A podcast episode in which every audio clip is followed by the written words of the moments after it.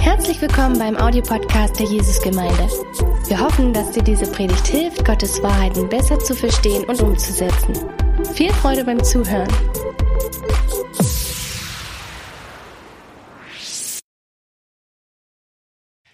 Hallo, ich bin der Simon, ich gehöre zum Leitungsteam von der Jesusgemeinde und ich freue mich, dass wir heute miteinander in die Bibel schauen können. Ich bin gespannt darauf, einfach mit dir Johannes 20 anzuschauen, den letzten Teil von unserer aktuellen Predigtreihe. Und ich denke, manchmal ist es doch komisch, oder? Es ist so komisch, dass obwohl wir so viel erlebt haben, uns doch immer wieder, wenn wir nach vorne gucken, Sorgen machen, wo wir eigentlich ja so viel erlebt haben, dass wir sagen können, hey, der gleiche Gott gestern ist der gleiche Gott heute, ist der gleiche Gott morgen, oder nicht?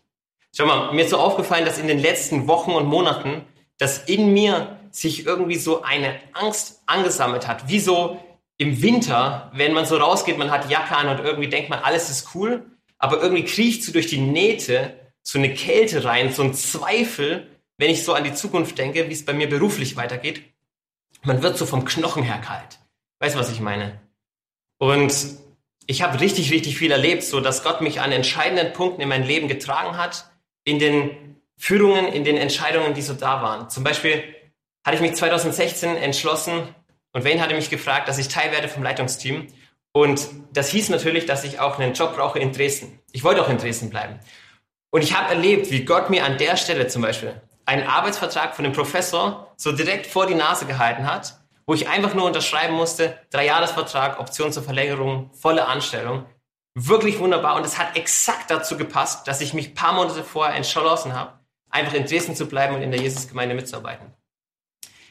Ich habe genau solche Sachen auch schon öfter erlebt. Und trotzdem, wenn ich jetzt nach vorne gucke, spüre ich so eine Unsicherheit, hey, wie soll das weitergehen? Jetzt bin ich gerade in der Elternzeit. Nächstes Jahr läuft der Vertrag aus. Wie wird das werden? Wird Gott mich weitertragen? Und ich denke, so ist doch komisch, oder? Ist doch komisch, obwohl ich sowas erlebt habe, dass es immer noch so ist. Und ich denke, wahrscheinlich wird es dir ähnlich gehen. Zumindest teilweise. Ich denke, die meisten von uns, wir haben echt einiges mit Gott schon erlebt und doch gerade auch jetzt in dieser Zeit mit diesen ganzen Corona-Irrungen und Wirrungen stecken wir irgendwie drin und ich denke, vielen fällt es schwer, auf den gleichen Gott zu vertrauen, der dich bisher getragen hat, dass er dich auch weiterträgt. Ich möchte dich einladen, heute mit mir dein Herz zu öffnen, wenn wir reinschauen in diese Stelle aus Johannes 20, wo es darum geht, dass Thomas und Jesus dort interagieren und diesem Thomas, dem fällt es auch schwer. Dem fällt es schwer, auch obwohl er mit Jesus ja auch schon ganz, ganz viel erlebt hat. Ich möchte dich einladen, dass du dein Herz öffnest, diesen Jesus wahrzunehmen, der dort so unglaublich liebevoll mit dem Thomas interagiert und ihm hilft, seinen Glauben zu finden, den er so vorher noch nicht hatte. Und ich will mal jetzt diese Stelle euch so beschreiben, wie das war. Wir sind ganz kurz nach Ostern und die, Jesus ist gestorben, Jesus ist wieder auferstanden und so die ersten Augenzeugenberichten kommen zurück und sagen, das Grab ist leer. Am Anfang Maria Magdalena, die es am Anfang überhaupt nicht versteht, die sagt irgendwie, der Leichnam ist weg, die am Anfang weint, dann auf Jesus trifft. Petrus und Johannes kommen zum Grab. Johannes kommt zurück und es heißt, er glaubt. Und in der Stelle steht Thomas. Und er kommt einfach mit seinen Gefühlen da nicht hinterher. Er ist einfach innerlich, und ich denke, du wirst das auch kennen, ich kenne das auch, einfach an manchen Momenten, wir kommen einfach mit unseren Gefühlen nicht hinterher. Die Faktenlage ist das eine, aber er kommt dort einfach nicht aus seiner Haut raus und es fällt ihm schwer. Er kann das nicht. Jetzt spüren wir das, oder? Wir spüren das, dass seine Freunde sagen, ja, Jesus ist wieder auferstanden und er kann es nicht glauben. Und weißt du, wenn man den Sender der Botschaft nicht kennt, dann ist es leicht, eine Nachricht abzutun und zu sagen, es ist nur Quatsch. Aber das sind ja seine Freunde, die gerade bezeugen und sagen, Jesus ist wieder auferstanden. Und trotzdem kommt er an der Stelle nicht weiter innerlich.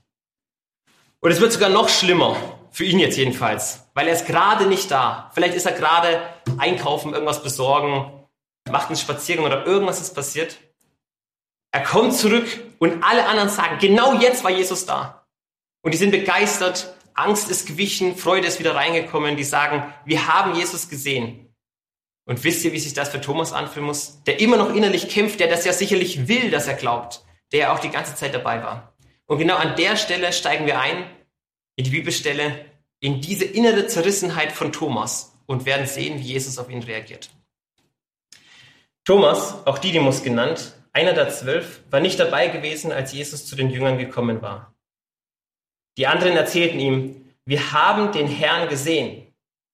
Thomas erwiderte, mit seinem ganzen Frust, erst muss ich seine von den Nägeln durchbohrten Hände sehen. Ich muss meinen Finger auf die durchbohrten stellen und auf meine Hand in seine durchbohrte Seite legen. Vorher glaube ich es nicht. Acht Tage später, und lass mal darauf achten, acht Tage, das ist unglaublich lang. Acht Tage später waren die Jünger wieder beisammen. Diesmal war auch Thomas dabei. Mit einem Mal kam Jesus, obwohl die Türen verschlossen waren, zu ihnen herein. Er trat in ihre Mitte und grüßte sie mit den Worten, Friede sei mit euch. Dann wandte er sich Thomas zu. Leg deinen Fingern auf diese Stelle hier und zieh dir meine Hand an, forderte ihn auf. Reich deine Hand her und lege sie in meine Seite. Und sei nicht mehr ungläubig, sondern glaube. Thomas sagte zu ihm, mein Herr und mein Gott. Jesus erwiderte, jetzt, wo du mich gesehen hast, glaubst du. Glücklich zu nennen sind die, die nicht sehen und trotzdem glauben. Weißt du, an der Stelle spricht mich als allererstes an, dass Thomas überrascht wird, dass Jesus gehört hat, was er gesagt hat. Ja, und die, es war ja kein Gebet, was Thomas gesprochen hat. Thomas hat ja nicht gebetet, oh Jesus, hilf mir mit, mit diesem Zweifel, den ich empfinde, sondern er hat das ja einfach nur rausgeplautzt zu seinen Freunden. Er hat einfach nur gesagt, hey, so ein Mist, ich verstehe das nicht, ich kann das nicht, ich komme darauf nicht klar. Und solange ich nicht meinen Finger in seine Seite lege, da kann ich nicht glauben. Und Jesus hat das gehört. Und ich meine, das eine ist, dass Jesus das hört, aber das andere, das wäre an sich ja nicht so besonders, da würde man denken, ja schön, dass du es gehört hast. Aber ich meine, was noch schöner ist, ist Punkt Nummer zwei, dass Jesus dort zu ihm kommt, liebevoll und gnädig und ihn anspricht und als erstes sagt er, Friede euch. Und als zweites sagt er, gib mir deinen Finger, berühr mal meine Seite. Wisst ihr, da ist doch kein Gerichtswort da drin, da ist doch keine Rüge, kein, hey, du hättest es mal wissen müssen oder so, ey, all die Jahre, wir haben doch alles miteinander gemacht. Warum kommst du da drauf nicht klar? Überhaupt gar nicht sondern er kommt dort sanft rein. Jesus tritt dort mit in den Raum und er hilft Thomas auf eine Art und Weise, wie das keiner von den anderen so hatte. Ich meine, Thomas will ja an sich nicht so was anderes, was die anderen hatten. Er war halt einfach nicht dabei. Aber Thomas wünscht sich auch, dass er so die Seite berühren kann. Und keiner der anderen Jünger hatte die Seite berühren dürfen, nur er. Schau mal, ich finde auch da drin hilft ihn Jesus so, so ganz besonders, so ganz liebevoll einfach weiter auf diesen Weg, dass auch er das verstehen kann, dass auch er das glauben kann. Und so diese Liebe und die Gnade Jesu, die erinnert mich total daran, dass ich ja wirklich lange Jahre, so in dieser Zeit, bevor ich nach Dresden gekommen bin, ich habe gekämpft mit so dunkler Schuld, mit irgendwelchen schwarzen Sachen, mit, mit Mist, der an mir gehaftet ist, wo ich einfach nicht rauskam. Und ich habe diese Gnade Gottes erlebt, dass ich, als ich nach Dresden kam und mich dort keiner kannte, dass ich dort auf Leute getroffen bin, die mich an die Hand genommen haben und haben mir von der Taufe erzählt. Und die haben mir gesagt, einfach und haben mir das erklärt, so hey, diese, diese christliche Taufe auf dein Bekenntnis hin, dass du an Jesus Christus glaubst.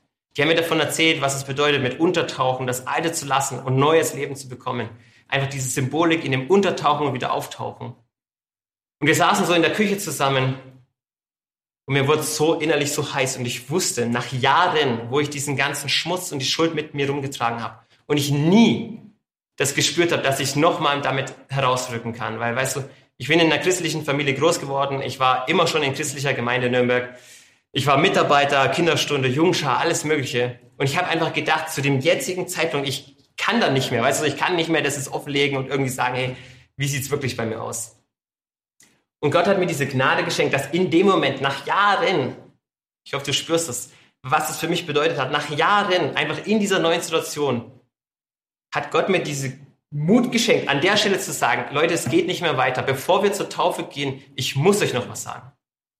Und die haben die Freundin rausgeschickt, wir saßen in der Küche zusammen und ich konnte dort einfach blank ziehen, offenlegen und mir ist so ein Stein vom Herzen gefallen. Also wenn jemand weiß, was es bedeutet, wenn der Stein abfällt, so, ich, ich kann das bezeugen. Das war so befreiend, einfach auszusprechen, was ich über Jahre niemand sagen konnte, weil ich gedacht habe, das geht einfach nicht mehr. Ich bin wie zu weit gegangen, um noch so, so schmutzig zu sein. Und es hat mich so befreit. Und es, es ist so unglaublich. Wir sind an den Tagen noch zur Elbe gegangen und ich weiß, also wie ich innen stand im Wasser und ich habe rausgerufen, Jesus Christus, mein Herr, oh mein Gott. Oder ein bisschen anders. Und dieser Moment, weißt du, daran kann ich mich erinnern. Und ich, ich, ich schätze das so sehr, wie Jesus auch dort so liebevoll und gnädig war. Wie er mich nicht nur mir das vergeben hat, da kein Gerichtswort gegeben hat, sondern wie er mich auch frei gemacht hat, dass ich heute komplett jemand anders bin, als ich es damals war. Wow, und auch Thomas begegnet dort Jesus und Jesus ist dort so sanft mit ihm. Und der volle Unterschied, Punkt Nummer drei, kommt, weil Thomas Glaube sich dort auf eine Weise intensiviert in diesem Zusammentreffen, wie er das noch nie so hatte. Weißt du, Thomas war eher der Beobachter bislang. Er hat immer nur geguckt, so, ja, Maria Magdalena kommt und die sagt dieses, Johannes und Petrus. Und überhaupt, er war an sich mehr Realist. Er sagt auch an einer anderen Stelle, Herr Jesus, lass uns nach Jerusalem gehen, dann sterben wir mit dir. Also so relativ pragmatisch, jetzt nicht so blumig verträumt. Und an der Stelle kommt er zum Glauben und er sagt, Jesus, mein Herr und mein Gott. Was für ein wunderschönes Statement des Glaubens. Und Jesus bezeugt später, dass genau das, was er gesagt hat, dass das Glauben ist. Er definiert, du glaubst, weil er sagt, hey, du hast gesehen und geglaubt. Glückselig sind, die nicht sehen und doch glauben. Also das ist Glaube. Was sehen wir da drin? Erstens, das Ganze wird persönlich. Weil er sagt, mein Herr und mein Gott. Das ist jetzt nicht nur noch distanziert, ey, die Christen, die machen das ja schön, sondern das, das geht um mich. Zum anderen sagt er dort, mein Gott. Weißt du, das geht ganz zurück zum Anfang des Buches Johannes 1.1, wo es heißt, am Anfang war das Wort, das Wort war bei Gott und das Wort war Gott. Und dieses Wort ist Jesus. Jesus ist nicht nur der schöne Prophet, der tolle Wunderheiler oder irgendjemand anders Gelehrtes, jemand, der mildtätig ist, sondern Jesus ist Gott, Gottes Sohn. Und für den hält er ihn. An der Stelle kann er das auf eine Weise bezeugen, wie er es vorher noch nicht so konnte. Und er sagt, Nummer drei, Jesus, du bist mein Herr. Das heißt, Jesus, du bist derjenige, der mein Leben im Griff hat. Ich will mit dir gehen. Ich bin dein Nachfolger. Du bist der Chef meines Lebens. Du weißt besser, was für mich gut ist, als ich es weiß. Und mit diesem ganz starken Bekenntnis ist für ihn so voll dieser Unterschied geworden. Jesus hat ihn auf diese Weise so berührt, dass er zu diesem Punkt kam, dass er ganz neu Glauben greifen konnte. Und ich will jetzt dich fragen, ganz persönlich, weil Jesus ja auch in der Geschichte endet mit dem, hey, du hast gesehen und geglaubt, aber glückselig sind, die nicht sehen und doch glauben, wie es ja bei uns normalerweise der Fall ist. Die Frage an dich ist, wäre es nicht leichter, wir würden alle mehr sehen und dann doch ganz einfach glauben? Ich lasse mal die Frage einfach mal so im Raum stehen und will noch hinzufügen, dass damals, als Jesus ja auf der Erde war, ja auch super viele Leute ihn gesehen haben, auch viele Gesetzesgelehrte. Und die Frage ist, haben alle geglaubt? Ich lasse mal einfach die Frage so stehen. Und du kannst ja mal mit jemandem diskutieren, mit dem du gerne darüber diskutierst. Und ganz praktisch, wenn du dich auch so fühlst, so, wenn du dieses, dieses kalte Gefühl kennst, so diese Unsicherheit und die Zweifel, die sich so reinziehen, wie jetzt bei Thomas, wo du innerlich kämpfst und nicht weißt, wie es weitergehen soll. Aber obwohl du doch einiges erlebt hast, dann schlage ich dir vor, dass du einen DIN A4-Zettel nimmst, ziehst einen Strich von oben nach unten durch die Mitte durch und schreibst auf die eine Seite all die Sachen auf, wo du die Zweifel hast, die Ängste, wo du so einfach spürst, ob laut oder ob leise, dass dort Dinge entgegenstehen, wo du das Gefühl hast, hey, ich, ich habe da eine Angst, ich weiß nicht, wie es weitergehen soll. Ich kann dort nicht vertrauen, dass Gott mich auch weiterhin trägt. Und auf die andere Seite schreibst du mal all deine Lebenszeugnisse, die Bibelverse, Losungsworte, all das, was Leute dir gesagt haben oder wo der Heilige Geist dich schon angesprochen hat in der Vergangenheit. Und dann spielen wir im Gebet beide Seiten gegeneinander aus. Und ich glaube, dass der Heilige Geist dir an der Stelle neu Glauben schenken kann, dass auch in der Zukunft Jesus Christus der gleiche ist, gestern, heute und morgen. Und schau mal, das wäre doch unglaublich schön, oder? Wenn wir als Gesamtgemeinde zum einen so einen Glauben an den Tag legen können, dass wir auch sagen können, dass wir es rausplauzen können zu unseren Freunden oder wo auch immer, auch wenn es uns mal nicht so gut geht. Wie ein Thomas, der einfach das drauf hat zu sagen, ich komme da jetzt gerade nicht mit. Und ich glaube, wir müssen auch manchmal einfach den Mut haben, auch so ehrlich zu sein mit Gott und mit anderen, auch nicht immer nur der Superchrist zu sein.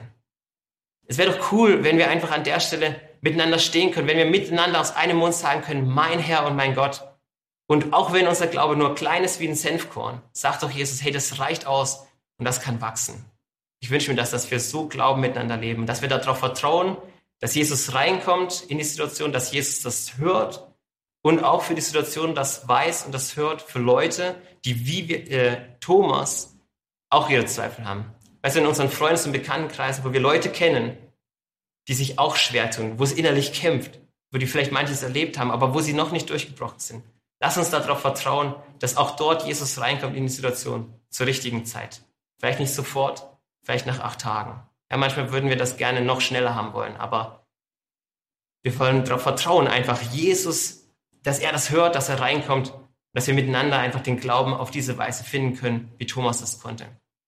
Und ich möchte ganz gern mit dir beten. Ich möchte für zwei Menschengruppen beten. Für die einen, wo du jetzt sagst, hey, ich will einfach neu oder wieder neu auch diesen Glauben, dieses mein Herr und mein Gott bezeugen, so wie Thomas diese Aussage des Glaubens getätigt hat. Und zum anderen will ich mit denen beten, die jetzt sagen, hey, ich kenne das, Simon, und ich fühle mich genauso einfach.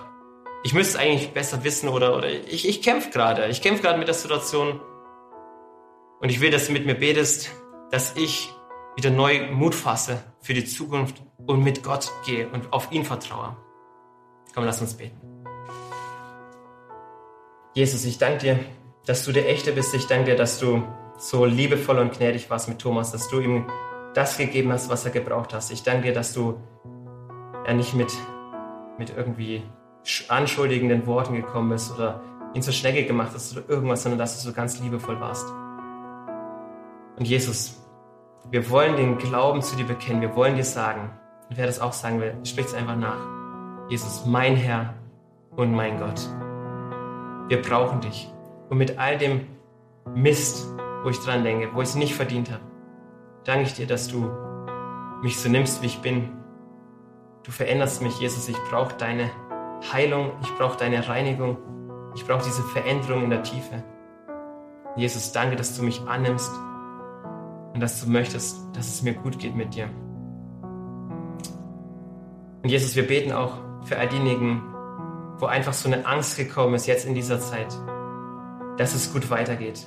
Ich möchte dich bitten, dass du einfach diesen Aufschrei unserer Seele, dieses Ächzen und das Stöhnen, dass du das wahrnimmst, dass du uns das wieder zurückspiegelst in Gedanken, Worten, Erinnerungen.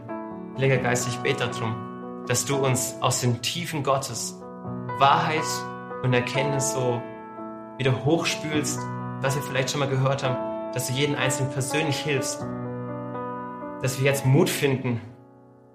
Ja, und ich bete für alle, die gerade Sorgen haben, wo es gerade in ihnen kämpft, dass du ihnen genauso liebevoll begegnest wie Thomas.